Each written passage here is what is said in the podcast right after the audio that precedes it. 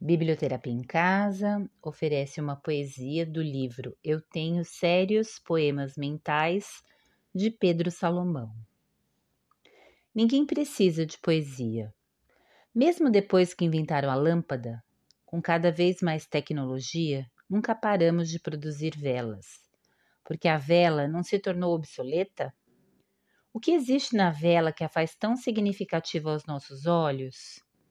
Sem dúvida, uma invenção ainda mais moderna surgirá e a lâmpada deixará de ser fabricada. Mas acredito que a vela persistirá em nossa sociedade para sempre. Ninguém precisa de vela, assim como ninguém precisa de poesia. Ninguém precisa de poesia. Mas então, por que ela existe? O que existe na vela que também existe na poesia? Que faz dela necessidade sem que de fato necessitemos? Talvez seja o risco de queimar o dedo, ou a dinâmica da chama que ilumina de forma irregular. O calor que ela emite, ou o fato dela derreter em si mesma. Acho que existem na vela e na poesia verdades que nunca saberemos decifrar.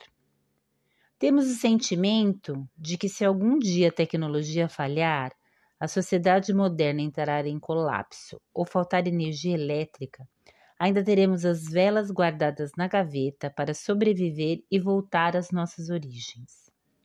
Acho que a poesia nos dá essa segurança também. Quando a tecnologia tomar conta das relações humanas de modo a confundir o que somos e esvaziar de nós o cheiro de pessoa, voltaremos à poesia. A poesia é a segurança de sermos o que somos.